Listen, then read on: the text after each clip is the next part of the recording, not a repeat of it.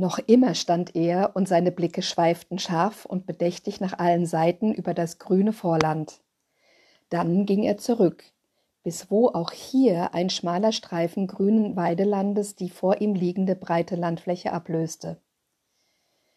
Hart an dem Deiche aber schoss ein starker Meeresstrom durch diese, der fast das ganze Vorland von dem Festlande trennte und zu einer Hallig machte. Eine rohe Holzbrücke führte nach dort hinüber, damit man mit Vieh und Heu und Getreidewagen hinüber und wieder zurückgelangen konnte. Jetzt war es Ebbzeit und die goldene Septembersonne glitzerte auf dem etwa hundert Schritte breiten Schlickstreifen und auf dem tiefen Priel in seiner Mitte, durch den auch jetzt das Meer noch seine Wasser trieb. Das lässt sich doch dämmen, sprach Hauke bei sich selber, nachdem er diesem Spiele eine Zeit lang zugesehen.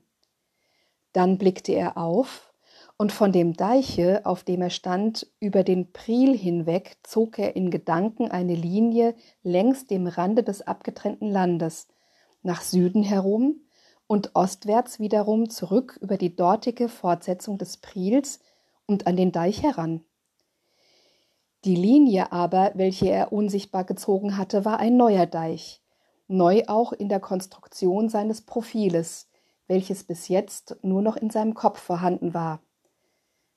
Das gebe einen Kok von circa tausend Demat, sprach er lächelnd zu sich selber. Nicht groß just, aber eine andere Kalkulation überkam ihn.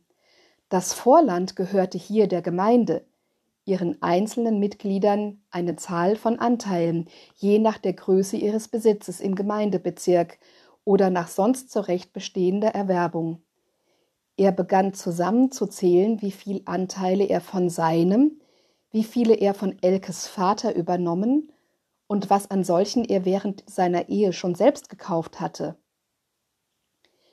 Welch treffliches Weide- und Kornland musste es geben, und von welchen Werte, wenn das alles von seinem neuen Deich umgeben war.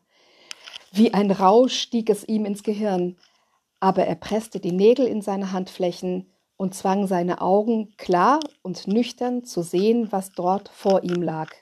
Eine große, deichlose Fläche.